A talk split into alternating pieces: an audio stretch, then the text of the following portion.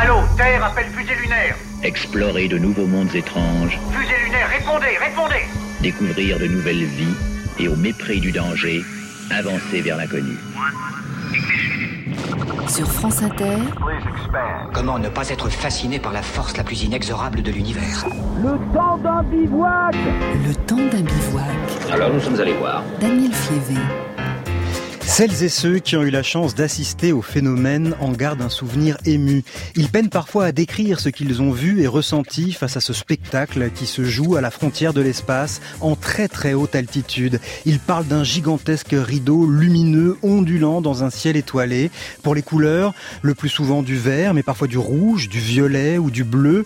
Il a fallu du temps aux humains pour comprendre les phénomènes physiques à l'origine de ces aurores boréales ou australes. Aujourd'hui, les astrophysiciens continuent de les observer pour comprendre les interactions entre la très haute atmosphère et les particules que nous envoie notre Soleil. Cet après-midi, nous partons avec l'un de ces scientifiques à la chasse aux aurores boréales. On va leur peindre leur ciel. C'est beau, hein? Très beau. Le temps d'un bivouac. Daniel Fievé. Euh, Bonjour et bienvenue dans notre bivouac cosmique du jeudi et bonjour Lunstein. Bonjour. Vous êtes euh, astronome euh, et planétologue au CNRS et à l'Institut de planétologie de l'astrophysique de Grenoble. Vous êtes l'auteur de Chasseurs d'aurore aux éditions de La Martinière. Nous sommes ravis de partir chasser avec vous ces aurores boréales et australes et vous nous emmènerez même voir des aurores sur d'autres planètes du système solaire. Nous sommes en direct et pour adresser une question à notre invité, il y a la page de l'émission sur franceinter.fr ou la page Facebook du temps d'un bivouac. À 17h, Philippe Googler viendra nous parler des derniers voyages qu'il a fait pour la neuvième saison de sa série Des trains pas comme les autres, qui fait son grand retour sur France 5. Il nous emmènera sur les voies ferrées du Cambodge, de l'Équateur ou encore de l'Albanie. Voilà pour les étapes du jour. Cette émission est réalisée par Clément Nouguier. Elle a été préparée par Mathieu Aoued et Juliette Soudarin. Ça va les enfants Ouais. Il y a une aurore boréale euh, dehors. Ah bon? Ouais. Allez, allez, dépêchez-vous. Habillez-vous. Habillez-vous. Sinon vous allez attraper froid. Euh, on a de la chance, hein. Regardez là. Là, on commence à bien voir là. Vous voyez? Oui, Regardez. ouais. Là, vous voyez, on voit bien toute la traînée verte. Ah oui, là, on la voit bien. Ça y est. Oh on la ouais, bien. trop beau. Elle y est là. Waouh. Ah, magnifique. Le grand voyageur Ismaël Khalifa avec des jeunes Toulousains de moins de 10 ans émerveillés par le spectacle d'une aurore boréale quelque part au Groenland. Jean Lillenstein, il paraît que les photos ou les films d'aurore boréale sont assez éloignés du vrai spectacle auquel on assiste lorsqu'on a la chance de voir une aurore boréale pour de vrai. Oui, euh, je, crois que les photographes euh, interprètent la nature comme tous les artistes et euh, souvent ils ont tendance à forcer les couleurs parce qu'ils ont envie de faire ressentir euh, autre chose. En vérité, les couleurs des aurores boréales, elles sont ténues, elles sont très très douces, elles sont très sensibles et l'aurore bouge tellement tellement incroyablement vite, très souvent ça traverse le ciel en quelques secondes, des milliers de kilomètres en quelques secondes qu'aucune photo ne, ne peut rendre ça. Même les films maintenant, on a des appareils qui arrivent à rendre la dynamique et la bonne couleur. Néanmoins, ça rend jamais l'immensité du ciel, euh, même sur un grand écran. Quoi. Ouais. Alors ces couleurs, euh, c'est le plus souvent du vert, mais euh, il y a d'autres couleurs qui peuvent venir enrichir ce, ce spectacle? Oui, oui, oui, le, le vert, c'est effectivement celui qu'on voit le plus souvent. Il est émis vers 110 km d'altitude, typiquement entre 105 et et 130 km d'altitude. Mais euh, au-dessus, on peut avoir un rouge qui est un rouge pourpre cardinal, très très sombre. Des fois, quand on n'a pas l'habitude, on le confond avec le noir du ciel. Il faut se convaincre que non, non, c'est vraiment du rouge. Quoi. Et, euh, et ce rouge-là, il est émis typiquement en- au-dessus de 200 km jusqu'à 250 km d'altitude. Et quand on a de la chance, quand il se passe des grosses bouffées de particules qui arrivent, qui allument des grosses aurores, alors on voit euh, typiquement en dessous de 100 km d'altitude jusqu'à 80 km du mauve, comme vous l'avez dit, hein, du mauve, du bleu, on peut voir du jaune, on peut voir un peu de rose, tout un tas de couleurs qui s'allument, qui sont très très fugitives. Ouais. Tout ça, c'est pas à chaque fois. C'est-à-dire que chaque aurore boréale est un peu différente, en fait. Oui, tout à fait. ouais. C'est euh, extrêmement varié et euh, les dynamiques sont différentes, les couleurs sont différentes, la façon de remplir le ciel est différente. On a vraiment beaucoup beaucoup de façons de les Ouais. voir. Alors, les formes peuvent varier, les, les vitesses aussi. Vous, vous vous souvenez de la première fois que vous avez eu euh, la chance de voir une aurore boréale? Je, je m'en souviens très très bien parce que j'ai eu peur. En fait, Ah j'étais oui en Alaska et, et ça faisait deux ans que j'étudiais une équation terriblement belle, super belle, mais un peu compliquée Oui, de la vous physique. dire compliquée avant de dire qu'elle était belle, oui. Elle est super belle. Ça s'appelle l'équation de Boltzmann. Et euh, je savais que ça avait à voir avec des aurores. Je suis allé en Alaska pour continuer la résolution de cette équation. Et en sortant de l'hôtel, j'ai vu une aurore et j'ai cru que quelque chose me tombait dessus. Et j'ai eu peur. Après, j'ai éclaté de rire parce que ça faisait quand même deux ans que je savais que je voulais en voir. Et euh, j'ai plus jamais eu peur après en voyant des aurores. Alors il faut dire hein, que les aurores boréales ont fait pendant longtemps l'objet de craintes et de superstitions, comme le raconte quelqu'un que vous connaissez bien, l'astrophysicien norvégien Asgeir Brekke. Il y avait quand même une certaine inquiétude euh, parmi les gens euh, que le soleil, euh, que, l'aurore boréale descend sur les champs pour les amener ou brûler les cheveux, etc.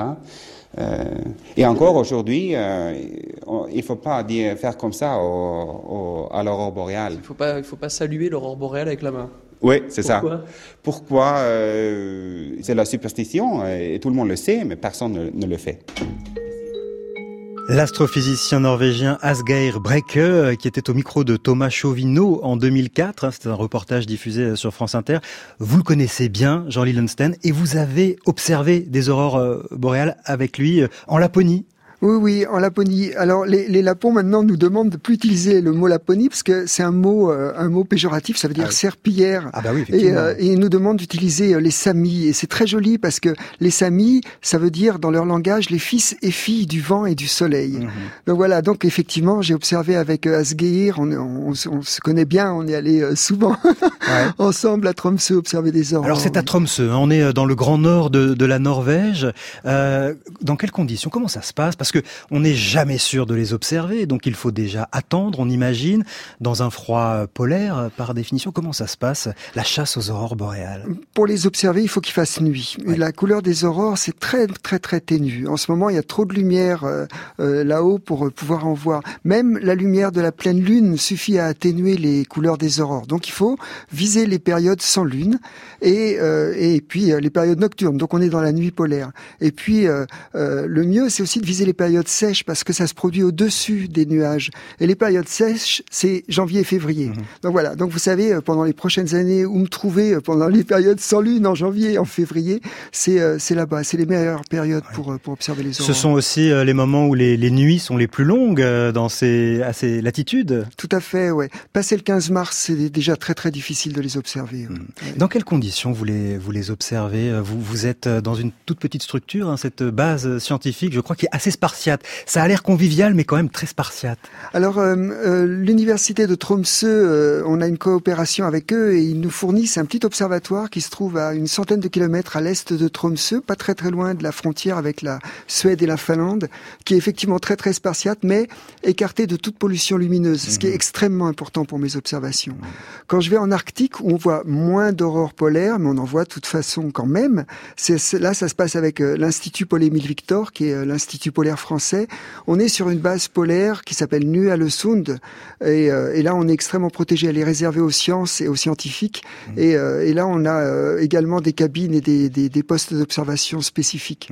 Donc on imagine un calme absolu, pas de pollution lumineuse, mais on imagine aussi du coup des ours euh, polaires pas loin qui rôdent.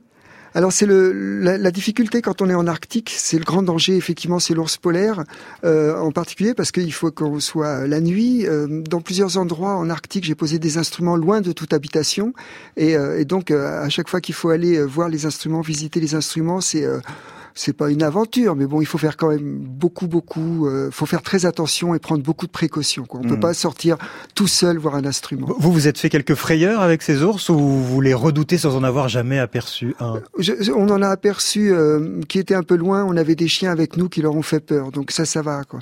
Mais euh, il faut prendre beaucoup de précautions. Depuis que vous les observez, euh, ces aurores, euh, vous connaissez parfaitement leur explication, même si elles continuent de vous émerveiller. hein, on, le- on l'entend, hein, on l'entend dans votre voix. Alors, euh, faites-nous profiter de ces explications, parce que pendant longtemps, c'était très mystérieux. hein, ça faisait l'objet de très nombreuses légendes, mais il fallait beaucoup de données scientifiques, de connaissances scientifiques pour comprendre vraiment euh, ce qui est à l'origine de ce phénomène.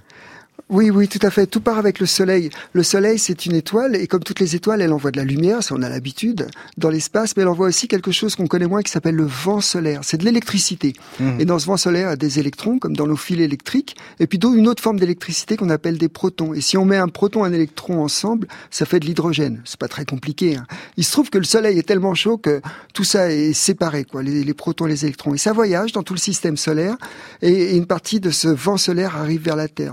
Là, il se passe beaucoup de phénomènes qui sont un petit peu éloignés des aurores, qui créent une cavité euh, magnétique qu'on appelle la magnétosphère. À l'intérieur de la magnétosphère, on est soumis au champ magnétique de la Terre, et à l'extérieur, on est dans le vent solaire. Mais cette frontière entre les deux est poreuse. Une partie de cette électricité pénètre à l'intérieur de cette cavité. Elle se met à tourner autour de la Terre dans une grosse bouée. Il faut imaginer une bouée beaucoup plus large que la Terre. La Terre serait un petit poids au milieu de la bouée. Quoi. Cette grosse bouée s'appelle la ceinture de Van Allen. Et ces particules tournent autour et au gré des collisions à l'intérieur de cette ceinture, eh bien, elles sont déviées vers le pôle nord ou vers le pôle sud magnétique. Mais évidemment, le, le pôle nord et le pôle sud, ils sont dans la Terre. Et il faut jamais les rejoindre, ces particules. Elles vont, elles vont au contraire euh, se diriger vers, euh, vers le pôle nord ou le pôle sud magnétique sur un cône autour du pôle nord et du pôle sud et rentrer dans l'atmosphère. Il faut imaginer une sorte d'entonnoir euh, fiché au niveau de chacun des pôles, pôle nord et pôle sud, et ces particules que nous envoie le soleil sont redirigées et finissent toutes le long de cet entonnoir. Absolument.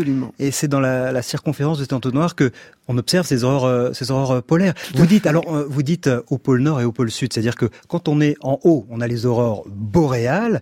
Quand on est au pôle nord, quand je dis en haut, quand on est au pôle nord, quand on est côté pôle sud, là, ce sont les, les aurores australes. Absolument. Elles ont lieu au même moment, c'est-à-dire parfaitement au même, symétriques. Au même, on, on a on a mis des caméras de- des deux côtés. Donc alors, pour nous des deux côtés, ça veut dire liés magnétiquement hein, aux mêmes endroits magnétiques, et on peut pas faire la différence.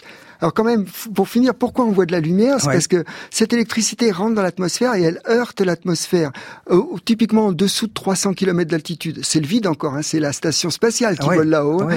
Néanmoins, il y a un tout petit peu de gaz, et ce gaz donc reçoit des millions et des millions d'électrons qui arrivent du vent solaire, et puis euh, ce gaz, il se met, c'est comme dans les dessins animés, quand on tape sur quelqu'un, il se met bon, à vibrer dans tous les sens, à tourner sur lui-même, et chacune de ces molécules ou chacun de ces atomes qui a été, nous on dit excité, c'est-à-dire qui s'est mis à vibrer à cause d'une collision, rend l'énergie qu'il a reçue par collision sous forme de lumière. Et c'est ça une aurore. C'est des millions et des millions d'atomes et de molécules. Et alors pourquoi des couleurs euh, différentes parfois? Alors, chaque couleur nous raconte une histoire. Elle nous dit qu'est-ce qui a été heurté? Est-ce que c'est de l'oxygène sous forme qu'on appelle atomique, c'est-à-dire des atomes d'oxygène tout seuls Est-ce que c'est de l'azote moléculaire, de l'oxygène moléculaire, c'est-à-dire deux atomes côte à côte? Est-ce qu'ils ont été ionisés? Tout ça nous raconte cette histoire. Qui a été heurté? Et à quelle vitesse est arrivé le vent solaire qui a heurté? Et chacune de ces couleurs-là est témoin de, de ce phénomène physique. Alors vous allez les observer, on l'a compris, dans le Grand Nord, mais nous allons voir dans la suite de cette émission que l'on a déjà vu des aurores euh, boréales depuis la France métropolitaine et même depuis Rome. Pour adresser un message ou une question à notre invité, l'astronome Jean Lillenstein, il y a la page du temps d'un bivouac sur franceinter.fr ou Facebook.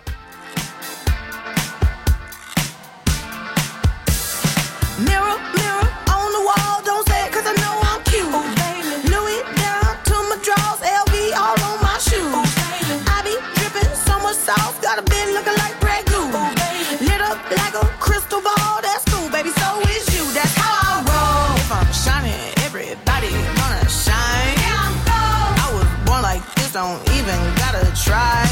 I like shot a nigga better over time. They just say I'm not the baddest bitch you like. it ain't my fault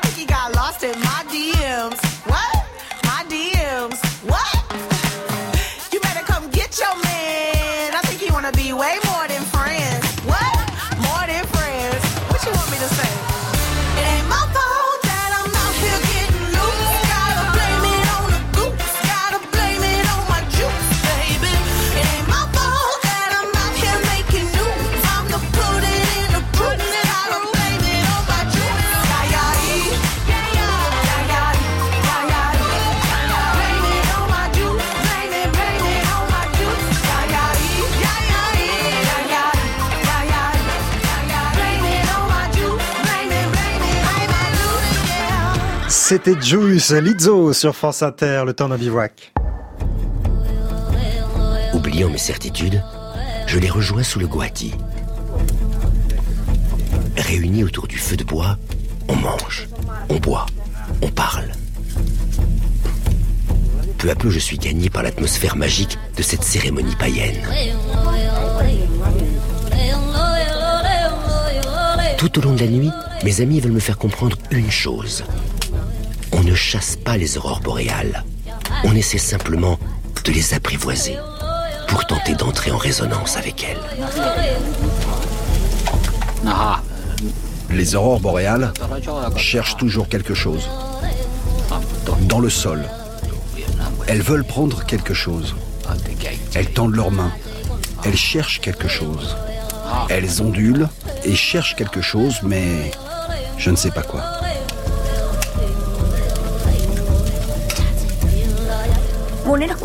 Je n'en ai jamais entendu parler à l'école. L'aurore boréale a toujours été une aurore boréale. Je ne l'ai jamais étudiée une fois adulte. Je n'ai pas ressenti le besoin de l'étudier ou d'en savoir plus. J'ai entendu dire que des gaz étaient à l'origine de ces lumières. Ça ne m'était jamais venu à l'esprit. Parce qu'on dirait simplement que ce qu'il y a dans l'espace appartient à l'espace. Jean Lilensten, ces aurores boréales que vous étudiez se situent effectivement à la frontière de l'espace. Elle a parfaitement raison, cette femme Samy, qui ne les a pourtant pas étudiées à l'école. Elle les a oui, oui, elle a parfaitement raison. Euh, je voudrais rajouter une chose, c'est que le fait de comprendre le mécanisme des aurores, ça les rend pas moins poétiques. Je crois que ça rajoute parce que on sait qu'on est on sait intellectuellement qu'on est en connexion avec le cosmos, que ça vient du Soleil, que ce qu'on voit là, c'est dû à, à, un événement qui s'est passé sur le Soleil il y a quelques heures, jusqu'à deux jours et demi. Quoi. Et le fait d'être en connexion intellectuelle avec le cosmos, ça rajoute à la poésie de l'aurore. Ouais. Alors la poésie de l'aurore, vous avez pu aussi la mesurer justement en discutant avec euh, les Samis de, de cette euh, région que vous avez euh, croisée. Il y a beaucoup de légendes encore aujourd'hui sur, sur ces aurores boréales. Oui, oui, il y, a, il y a beaucoup de légendes. Alors il y en a qui sont très classiques sur le fait que les aurores seraient dues à un renard qui tape de la queue. Il y, a, il y en a que j'aime beaucoup. Hein. Il, y a, il y a ce couple de Sami qui va voir le dieu Uko et puis qui leur, et puis ils disent quand même Dieu, tu nous as donné une terre vraiment épouvantable. Il fait nuit, il fait froid. Donne-nous quelque chose de bien. Uko leur donne le renne et leur dit bah avec le renne vous allez pouvoir manger, vous déplacer, etc. Et, et même même vous loger avec la peau du renne. Et maintenant foutez-moi la paix. Alors maintenant vous partez, vous me laissez dormir. Et il allume sa pipe et la fumée de la pipe donne les aurores boréales. Ah oui. Il y en a il y en a une autre qui est très très belle qui est ses deux frères, le frère Altis et puis euh, et puis euh, son autre frère dont, j'ai oublié le nom. Il y en a un qui est très très gentil, Altis, et puis l'autre il est fourbe. Et euh, au bout d'un donc le, le, le, soleil donne à Altis sa fille en mariage et l'autre est très jaloux. Alors il va en enfer chercher une femme et puis il remonte et il dit à son frère gentil, il lui dit écoute j'en ai marre qu'on partage tout. Alors maintenant tu auras ta terre et j'aurai la mienne. Et il partage les terres. C'est la première fois qu'il y a une clôture sur terre dans cette légende. C'est la première clôture, la première propriété privée. Et puis peu à peu, le frère fourbe euh, envahit le terrain de son frère jusqu'à ce que l'autre n'ait plus de place même pour euh, nourrir son renne. Alors euh, il va se plaindre, il lui dit écoute quand même t'as pris trop de terre et l'autre le tue. Et alors le soleil est tellement tellement peiné qu'on le tue qu'il fuit. Et c'est depuis qu'il y a les premières nuits, c'est le premier meurtre sur terre et c'est la première nuit polaire. Et la fille du soleil qui est maintenant veuve s'en va désespérée et elle laisse les aurores en souvenir de ce meurtre au, au, au, au Sami. Voilà pour pour les légendes qui entourent ces aurores boréales. Elle est, elle est intéressante parce que l'aurore boréale est la fille du soleil dans cette légende, oui. ce, qui est, ce qui est complètement réel. Quoi. Ouais. oui, c'est ça. Il y avait déjà cette intuition finalement que le, le soleil jouait un rôle dans, dans ce phénomène. Alors, en, en réalité, les, les, aurores boréales, euh, elles n'ont pas intrigué que euh, les habitants du cercle polaire arctique. Dans l'histoire européenne, il y a des récits, un Pline l'Ancien qui parle de ces lueurs qu'il aperçoit dans le ciel. Euh, en l'an 1000, on a également un, un, Romain qui fait en, envoyer des troupes sur Rome parce que on voit des lueurs rouges à l'horizon et qu'on imagine qu'un incendie gigantesque euh, s'est déclenché. Ça signifie que à ces époques-là, on pouvait voir des aurores depuis l'Europe?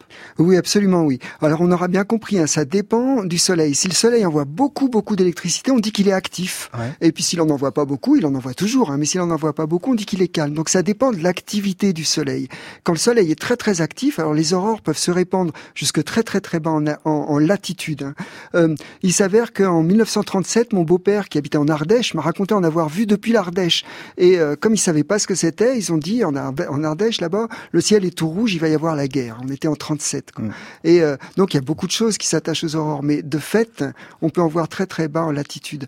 Là où on pense avoir l'événement le plus important jamais, euh, en tous les cas documenté, ça s'est passé en 1859, où il y a eu une éruption solaire absolument phénoménale qui s'est dirigée vers la Terre et qui a généré des aurores jusque très très bas en latitude euh, et, et qui a généré beaucoup d'autres phénomènes sur Terre parce qu'on commençait à utiliser nous aussi de l'électricité dans l'ère industrielle. Mais aujourd'hui, s'il n'y avait pas tous ces, ces lampadaires, toute cette euh, pollution lumineuse la nuit, on verrait parfois des aurores euh, polaires depuis euh, la France métropolitaine? Oui, absolument. Ouais. Euh, en, en France métropolitaine, on a deux, deux chances sur 100 d'avoir des aurores. Deux chances, pardon, par an. Deux chances par an d'avoir des aurores.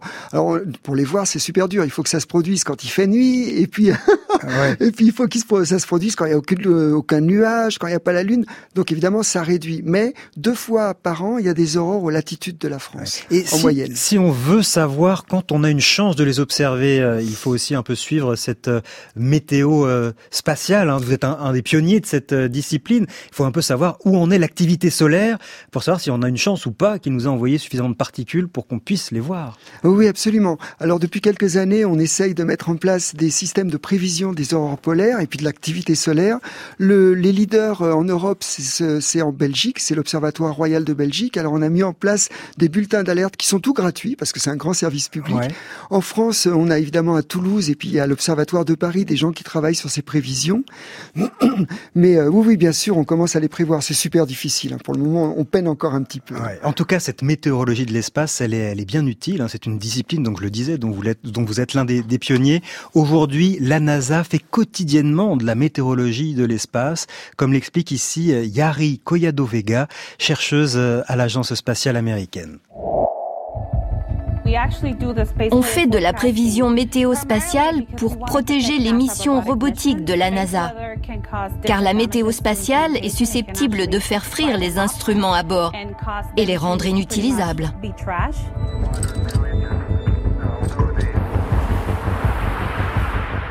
Ces radiations peuvent blesser, voire tuer un astronaute s'il est touché. Ici, nous sommes protégés par le champ magnétique de notre planète. Dans l'espace, il n'y a rien de tel. Notre travail est donc essentiel. Et oui, ces particules solaires qui font des si beaux spectacles lorsqu'elles interagissent avec la haute atmosphère euh, au niveau de ces, des pôles, ou en tout cas du, du cercle polaire arctique, elles peuvent aussi être euh, dangereuses et meurtrières. Déjà dangereuses pour euh, l'électronique, Jean-Lee. Les satellites qui sont moins protégés par le champ magnétique redoutent ces, particules. Alors, alors, je, je, je, je vais revenir sur ce qu'a dit cette dame, parce que cette vision de protection, elle est très anthropocentrique, anthropocentrée. Quoi. Ouais. Euh, si, en vérité, le, le rôle du champ magnétique revient à concentrer les particules du vent solaire et d'une certaine façon, beaucoup à les accélérer.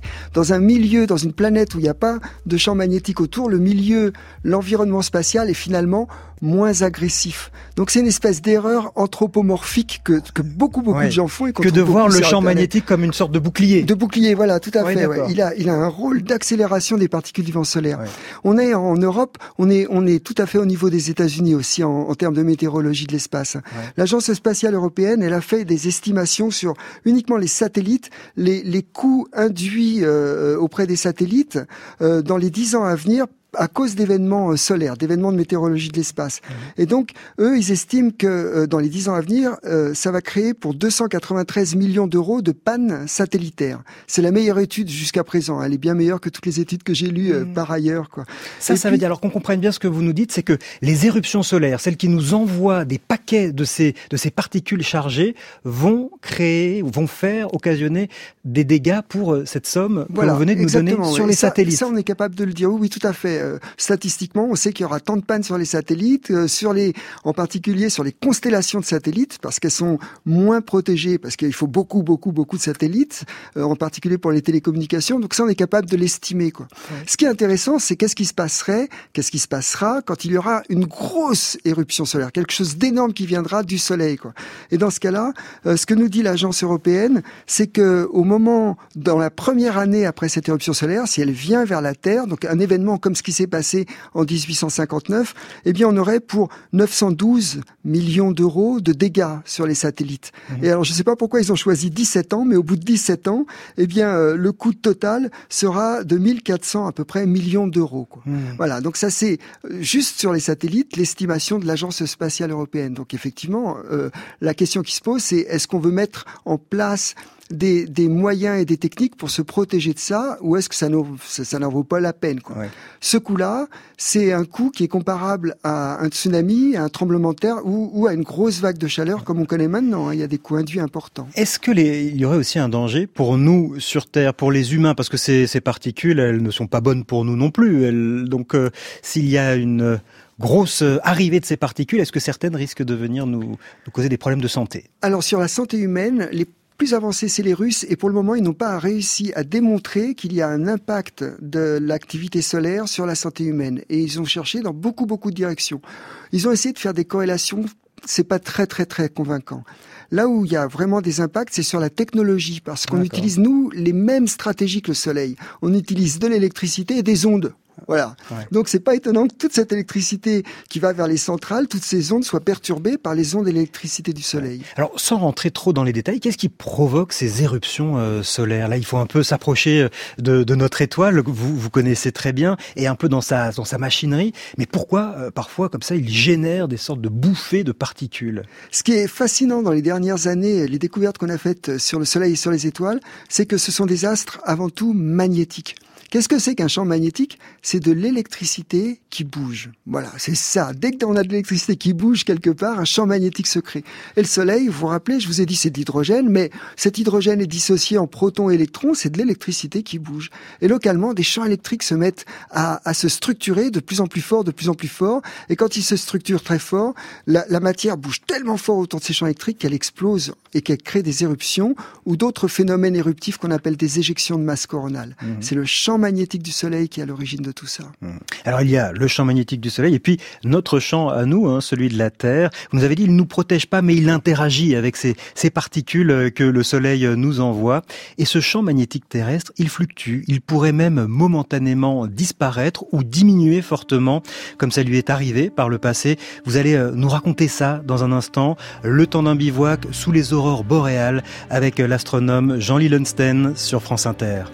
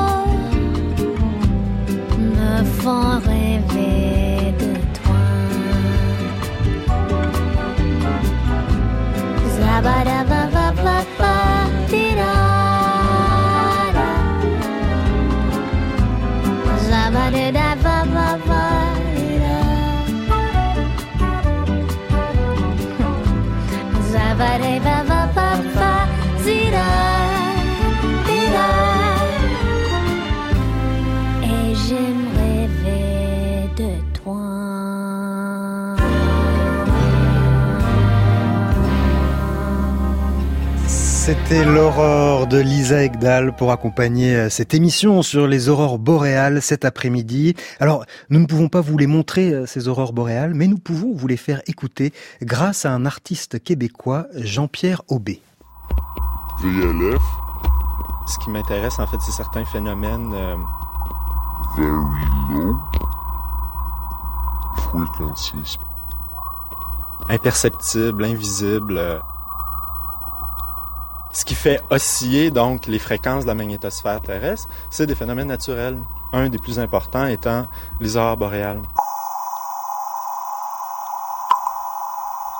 C'est un peu comme la radio, d'une certaine mesure.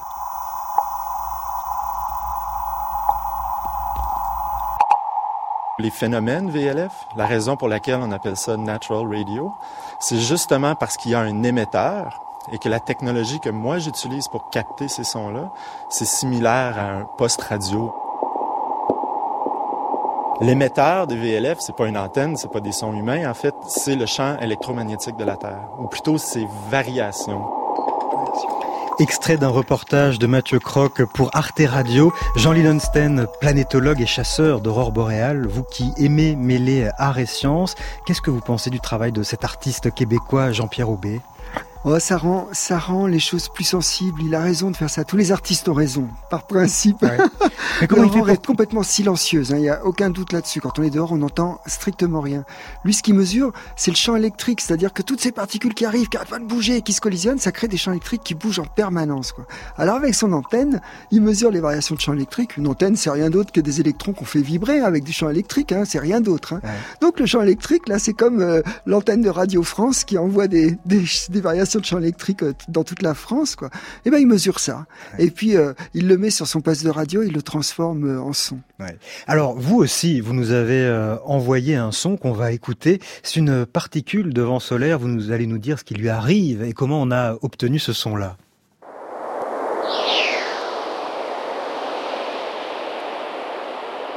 Toujours incroyable d'entendre ce genre de son un peu mystérieux. Qu'est-ce qu'on vient d'entendre là, Jean Lilenstein Alors les, les protons et les électrons du vent solaire arrivent près de la Terre et puis se dirigent vers le pôle nord, par exemple magnétique de la Terre. Et puis en cours de route, il se passe un phénomène, ils ricochent sur l'atmosphère. On appelle ça le miroir magnétique. Et hop, ils vont vers le côté sud. Alors nous, avec nos antennes radar, quand ils s'approchent de nous, ça fait euh, comme une voiture qui s'approche de nous. Ça fait ouh. Et puis quand euh, ils s'éloignent de nous, ça fait ouh. Ça, ça repart dans les hautes, dans les hautes fréquences. Ouh. Voilà.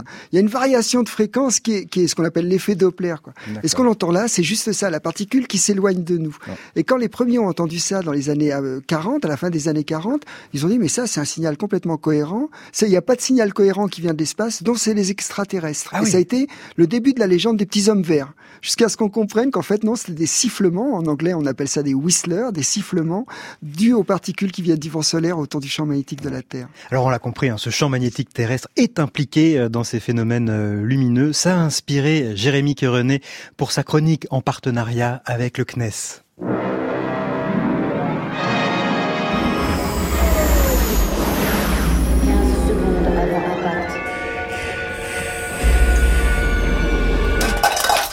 Coupez, non, ça va pas du tout, coupez Arrête ton cinéma. Hacker, va sur le net, fais une recherche. euh, Tout ce qui te paraît bizarroïde. Les migrations anormales d'espèces. En premier, les oiseaux. Échouage de dauphins et de baleines. euh, phénomène atmosphérique peu banal. Accident d'avion inexpliqué. Utilise ton imagination. Le champ magnétique terrestre, un phénomène mystérieux mais pas facilement compréhensible. Le champ magnétique terrestre, une barrière qui nous protège notamment des vents solaires, mais que l'on ne voit pas, sauf d'une certaine façon au moment d'une aurore boréale. Le champ magnétique terrestre, indispensable donc, et pourtant relativement discret dans la fiction.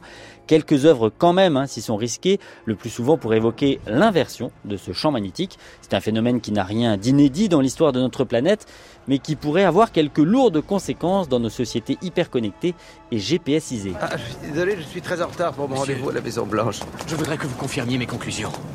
Quel est le thème traité? La fin du monde. Commençons par quelques super méchants capables à eux tout seuls de changer le magnétisme terrestre, en gros de retourner l'aimant. Dans un épisode de Goldorak, Hydargos arrive à voler une machine conçue au départ pour renforcer notre bouclier magnétique naturel et nous protéger ainsi des invasions extraterrestres. Sauf que, mise entre les sales mains d'un sale méchant, la même machine peut devenir une arme effrayante. Bon, je vous rassure et je vous spoil, mais il y a prescription quand même, le méchant n'aura pas le temps de mettre à exécution son plan diabolique. Vois-tu, le magnétisme terrestre est positif dans le sens sud-nord. Si on parvient à inverser les lignes de force dans le sens nord-sud, que crois-tu qu'il risque de se produire hein? Quelque chose qui ressemble à un court-circuit Exactement. Dans le bestiaire des super-héros Marvel, on trouve de tout, de la radioactivité, des manipulations génétiques et aussi donc des champs magnétiques. C'est le méchant Magneto qui est de loin le plus habile en la matière. Il contrôle à distance les métaux et, si vraiment il est très en forme et très énervé, il peut inverser le champ magnétique terrestre. C'est ce qu'il fait d'ailleurs dans Ultimatum, ce qui provoque un terrible raz-de-marée en plein New York. Nos données indiquent également que les pôles du globe ont inversé leur champ magnétique. Voici leur nouvelle position. L'inversion des pôles est aussi le cœur narratif de deux films catastrophes, 2012 et Fusion. Dans le premier, ce sont de terribles éruptions solaires, doublées d'une prophétie maya, qui provoquent la fin du monde et accessoirement un déplacement du pôle sud en plein cœur des États-Unis. Êtes-vous en train de me dire que le pôle Nord est à présent au fin fond du Wisconsin? À vrai dire, il s'agit du pôle sud, monsieur Heinhauser. Ce qui permet quand même de profiter de belles aurores boréales à Washington. Et dans le film Fusion, là, c'est le noyau de la Terre qui ne tourne plus très rond, affaiblissant le champ magnétique qu'il génère habituellement. Le monde, tel que nous le connaissons, va être d'ici peu anéanti. Mais parfois, des causes différentes provoquent les mêmes effets. Des oiseaux migrateurs qui ne trouvent plus le nord, des navettes spatiales qui ne trouvent plus leur piste d'atterrissage, des montres et des pacemakers qui s'arrêtent, et puis le plus grave, hein, toutes les espèces vivantes, y compris la nôtre, exposées aux particules solaires. Voilà la liste des problèmes auxquels nous sommes confrontés quand la Terre perd la boule. Il est mieux fait de vous doucher. Pardon? Vous allez le présenter au président. Il y a dans les films catastrophes à échelle planétaire une scène récurrente, une scène que nous avons vue de nombreuses fois sans peut-être y prêter attention, une scène qui aujourd'hui résonne bizarrement. La scène dans laquelle le chercheur qui a découvert l'incroyable vérité doit réussir à convaincre les autorités que la catastrophe est imminente et qu'il faut agir vite. Dans 2012, comme dans Fusion, c'est le président des États-Unis en personne qui comprend et assume ses responsabilités. Et pour le convaincre, il n'y aura pas eu besoin d'une communauté de plusieurs centaines de chercheurs comme le GIEC, mais d'un seul scientifique anonyme, un scientifique manquant de cravate mais pas de force de persuasion. L'inversion du champ magnétique terrestre, comme un changement climatique, est un phénomène difficile à comprendre et difficilement visible. Ça demande donc de savoir écouter les chercheurs qui nous l'expliquent. On a porté à ma connaissance un danger si épouvantable que, dans un premier temps, j'ai refusé d'y croire. Merci Jérémy Kerenet. Vous pouvez retrouver toutes les chroniques de Jérémy sur le site du CNES, l'agence spatiale française dont nous sommes partenaires, CNES.fr. Vous n'avez rien contre euh, un peu de fiction dans une émission scientifique, Jean Lillenstein? Non, non, non, c'est super, ça m'amuse beaucoup. Euh, ce qu'on vient d'entendre, pourtant, il y a quelque chose d'hyper sérieux derrière. Qu'est-ce qui est sérieux? C'est que cette espèce de légende sur le fait que si le champ magnétique de la Terre s'inverse, on va tous mourir, ça va être épouvantable, elle vient de collègues américains qui avaient besoin d'argent auprès du Sénat. Et comment ça se passe aux États-Unis? On on- on- on se base beaucoup sur la peur. Mhm. Moi, quand j'ai commencé à structurer euh, la, la météo de l'espace en Europe, donc j'ai structuré en créant un groupe européen, on était 24 pays, et euh, j'ai demandé à mes collègues des 24 pays, est-ce que vous avez peur de mourir d'une éruption solaire? Et ça a été un éclat de rire, quoi. Parce qu'il y en a qui avaient peur de mourir de sniper, d'autres de tremblements de terre, d'autres de, de tout un tas de choses, mais pas d'une éruption solaire. Et, de fait, de fait, on ne mourra pas quand il y aura une inversion euh, du, du champ magnétique. Mais alors ça, ça s'est quand même déjà produit, hein, parce que vous Oui, dites oui. ça. C'est-à-dire que le, le champ magnétique, le pôle nord magnétique qui arrive au pôle sud euh, magnétique ou une baisse de champ dans l'histoire de la planète, ça s'est produit à plusieurs reprises. Ça s'est produit à plusieurs reprises, oui.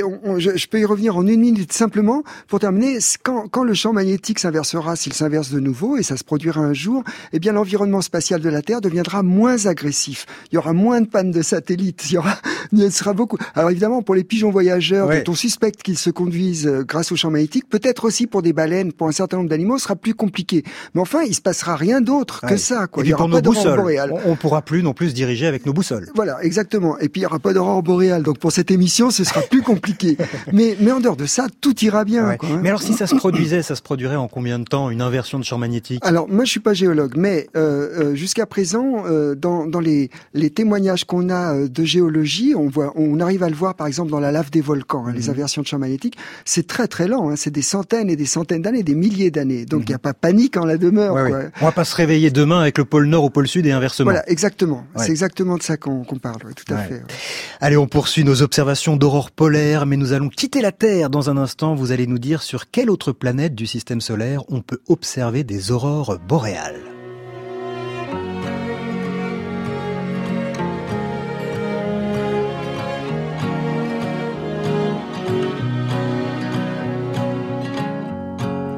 Veux que je chante, ne sois pas infidèle, ne me crois pas si fort, ne me crois pas si faible, que je puisse accepter la brûlure et le froid, sans perdre le sourire, sans perdre la voix.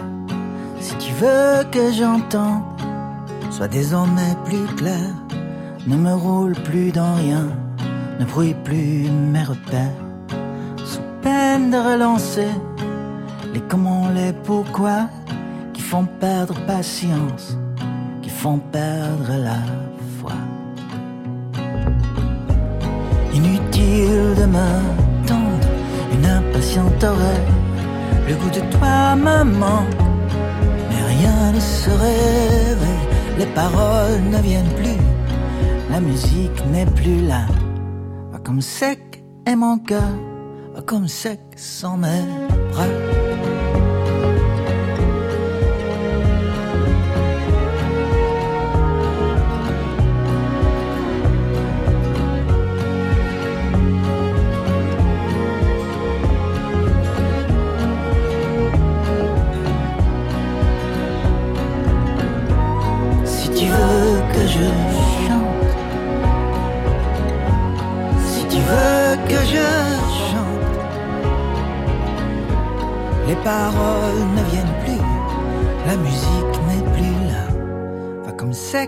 Mon cœur, va comme sec sans mes bras.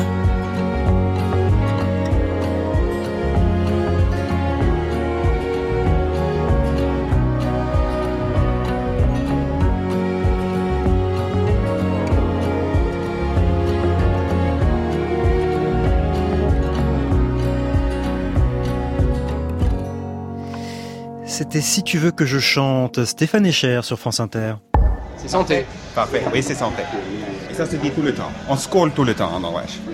Euh, il faut se regarder dans les yeux. Skål. Il y a deux, il y a deux ans, euh, j'étais chez des amis. On a bu une bouteille de gin. Et puis, euh, tout à coup, on a vu l'aurore boréale. On, a- on se demandait si c'était l'aurore boréale ou du- le gin qui a parlé, mais à la fin, on a compris que c'était l'aurore boréale. Et c'était normalement, c'est uniquement le vert. Mais de temps en temps, il y a du, du rose à côté, du, le gris aussi, le gris, le blanc. Et à cette fois-là, on a aussi vu, vu, euh, le violet au centre. Et ça, c'est vraiment très, très rare. C'est la seule fois dans ma vie que j'ai, que j'ai, que j'ai vu euh, l'aurore boréale avec du violet, du violet au centre. On est toujours étonné, euh, tout le monde surpris du, euh, de l'aurore boréale. De nouveau, l'astrophysicien norvégien Asgeir Brekke, qui est votre ami, hein, Jean Lillensten. Je vous voyais euh, dodeliner en entendant sa description. Pour quelle raison? Oh, parce que du mauve, on peut en voir beaucoup, beaucoup. Les, les Norvégiens, c'est compliqué avec mes amis norvégiens parce que ils sortent pas le soir. Pour voir les aurores, il faut sortir, mais ils ont des familles, il faut rentrer, il faut faire les courses, il faut faire à manger, il faut se coucher parce que le lendemain on retravaille. Donc c'est, c'est plus compliqué pour eux que pour moi. Bon, ben, j'espère qu'il n'écoute pas l'émission. Vous avez mis sa parole en doute sur le violet des aurores euh, boréales. Alors, on, on va prendre du champ. On va aller euh, bien au-delà euh, de, de la Terre. D'autres planètes du système solaire sont le théâtre d'aurores polaires. Et c'est super parce parce que la nature, elle a une imagination phénoménale. Donc vous avez compris, pour qu'il y ait des aurores, il faut une atmosphère et un champ magnétique. Mercure a un champ magnétique, mais pas d'atmosphère. Si bien que les électrons, ils, ils, ils vont taper dans le sol de Mercure. Il y a un tout petit peu de sodium dans le sol de Mercure. Le sodium, il est électroluminescent. Donc sur Mercure, on marche sur les aurores boréales. Voilà. Enfin, Quand on- si, si tant est qu'on aille marcher sur, euh, sur Voilà, Mercure. exactement. Mais vrai que et c'est joli, ça se voit. euh, Non, malheureusement, il y en a pas assez, on le voit pas assez. Pourtant, Mercure est très très près, elle est vraiment bien exposée au vent solaire, mais euh, il y en a, c'est pas assez pour qu'on arrive à le voir avec les yeux. Ensuite, quand on, se- quand, quand on s'écarte, donc euh, il y a il y a il y a Mars, enfin il y a, non, il y a pas Mars, il y a Vénus d'abord. Vénus, il y a pas de champ magnétique, une atmosphère très très dense, pas de champ magnétique, pas d'aurore. Ensuite, la Terre, on en a abondamment parlé. Sur Mars, euh, quand on s'écarte encore, il y a eu un champ magnétique pendant un milliard d'années qui s'est éteint. Il s'est passé tout un tas de choses en même temps. Le, la- son atmosphère est partie dans l'espace, enfin, tout un tas de choses merveilleuses. Et puis localement, là où il y a beaucoup de fer dans le sol, par exemple, et ben c'est resté aimanté. Donc il y a des spots d'aurore boréale sur euh, sur Mars, quoi. Et Ah oui. euh, ce que ce ça que ressemble à quoi alors un spot euh, d'aurore boréale? Alors, moi, c'est c'est une des découvertes, une des prévisions que j'ai faites dans, dans, dans ma carrière scientifique. Ce que j'ai prédit, c'est que les aurores boréales sur Mars, elles sont bleues et vertes à 140 km d'altitude et rouges à 160 km d'altitude. Et donc là, maintenant, il y a des missions spatiales qui sont en cours de, de conception pour aller les voir, les photographier pour de vrai. Et moi, ce que j'essaye de faire, c'est de les voir euh, avec des astronomes amateurs un peu répartis un peu partout sur le globe. C'est-à-dire qu'à ce jour, on ne les a pas encore observés. On prévoit leur existence, mais on ne les a pas encore Voilà. vraiment euh, ma photographiés prévision, ou ma prévision, elle est théorique et puis euh, avec des manips de laboratoire. Voilà, mais c'est très difficile depuis la Terre de voir le côté nuit de Mars parce que Eh Mars, oui. est- voilà, oui. on en voit un tout tout tout petit bout par moment quand, quand c'est bien configuré. Ensuite, quand on s'écarte Jupiter-Saturne, ça ressemble beaucoup à la Terre avec un ovale auroral, sauf qu'il y a des satellites autour de Jupiter et Saturne qui créent des spots d'aurore boréale. Le Thor de Io, Io c'est un, un satellite volcanique qui envoie beaucoup de, de fumée qui crée des aurores boréales locales. Mais alors attendez, parce que là, on, on est en train de parler de planètes géantes gazeuses. Donc vous dites ça ressemble beaucoup à la Terre, c'est quand même très différent de la Terre. Donc comment euh, il, il génère aussi un, un, un champ magnétique Voilà, il y a et un puis champ il y a aussi magnétique. une atmosphère avec laquelle les particules solaires peuvent Tout à fait. interagir. Alors simplement l'atmosphère, c'est là, là on est, on a des planètes effectivement qui sont gazeuses. Donc là où le, le gaz est très dilué, comme comme il l'est au-dessus de 100 km d'altitude sur Terre, les particules du vent solaire peuvent se déposer, exciter le gaz qui est essentiellement fait d'hydrogène. Et l'hydrogène de nouveau se met à, à être excité et rend l'énergie sous forme de lumière. Néanmoins, cette lumière c'est pas de la, du visible, c'est de l'ultraviolet. Donc il faut des instruments spécifiques pour les observer. Quoi.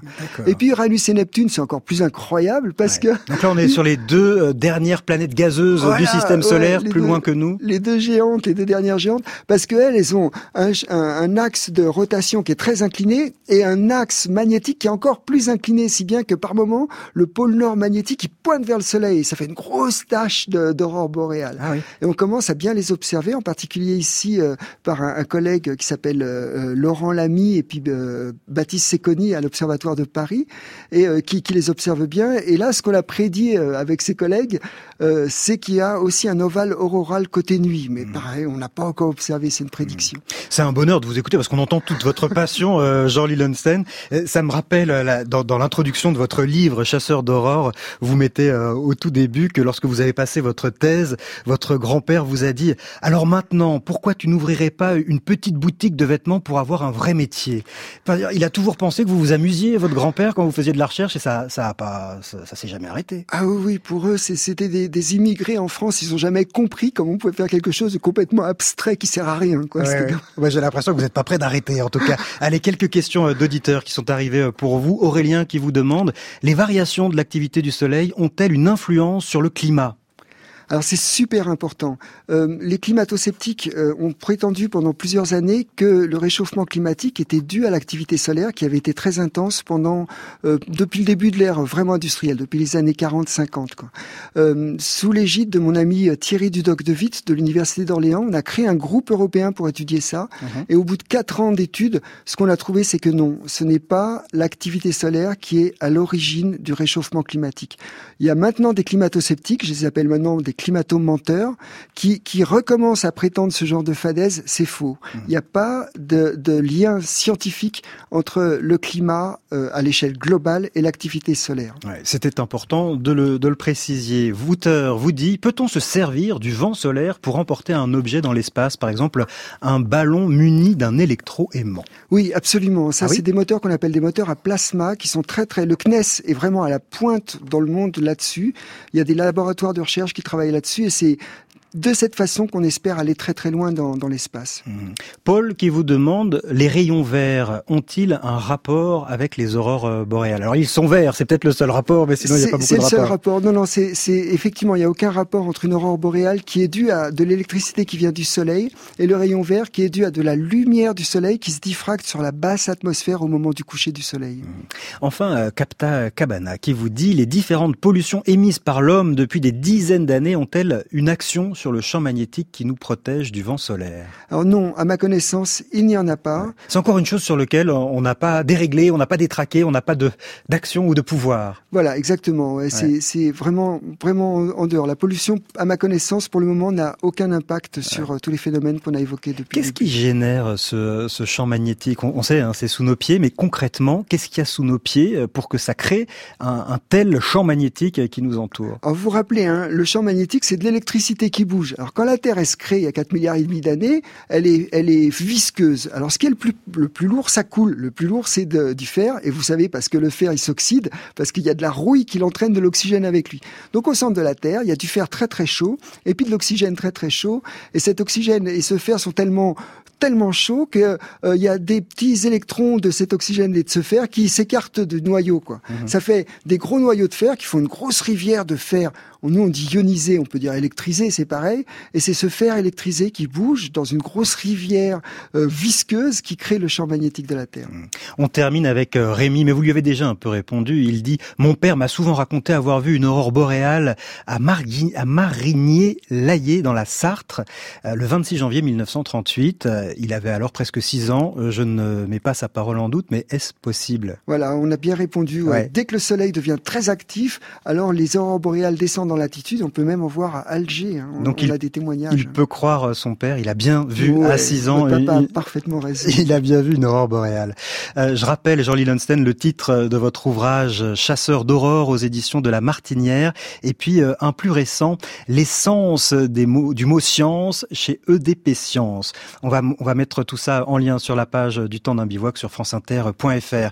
Je vous présente notre invité de la deuxième heure, Philippe Googler. Bonjour. Bonjour. Très heureux de, de vous revoir. hein. Sur France 5 débute la neuvième saison, saison euh, de votre série de documentaires Des trains pas comme les autres. Est-ce que les trains vous ont déjà emmené voir des aurores boréales, Philippe? Alors j'ai déjà vu des aurores dans, dans deux conditions. Une euh, dans le Grand Nord canadien, où il faut quand même, quand vous voulez voir une aurore boréale, vous pouvez pas la prévoir. Donc quand il y a une petite trace, vous vous précipitez en dehors de l'hôtel, il fait nuit, il fait quand même moins 30. Vous êtes gelé, mais gelé, et vous attendez dehors. C'est dur. Et parfois le ratio plaisir, on est gelé, n'est pas bon. Et donc vous rentrez à l'hôtel. Et puis je l'ai vu une deuxième fois dans des meilleures conditions, mais là c'était vraiment le grand du hasard.